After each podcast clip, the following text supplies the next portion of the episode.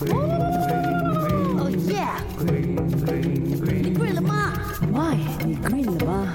你好，我是 V 微微，来跟大家关注一下这个浪费食物这个课题。早在二零一一年前呢，联合国粮食还有这个农业组织报告就显示出，经过粗略的估计呢，世界上每年约三分之一的粮食是会被损失和浪费掉的。那看到这个数据哦，已经敲响警钟了吗？对不对？But 近年来食物粮食损失和浪费的步伐呢，也没有因此放缓的哈。损失方面呢，一些国家就因为收割、储存、运输环节呢不科学安排，导致大量。的粮食遭到损失，而在浪费的部分哦，很多国家虽然意识到自己的粮食浪费问题，可是它不加悔改，依旧在加速全球粮食浪费的。那究竟呢？这个各国的粮食浪费有多严重嘞？最浪费食物的国家 Top Ten 当中，竟然看到我们某雷神的名字排在第九位 啊！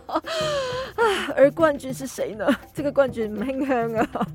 夺下第一位的就是美国。美国有五十个州和五个领土组成的联邦共和国。根据最新的调查指出呢，美国几乎百分之五十的农产品呢是被丢弃的，约六千万吨。那每个家庭呢每年的食物浪费呢是高达一千六百美元哦，是不是很可怕嘞？那当食物被丢弃之后呢，就会产生甲烷。那这种气体是加大了全球变暖的可能性的。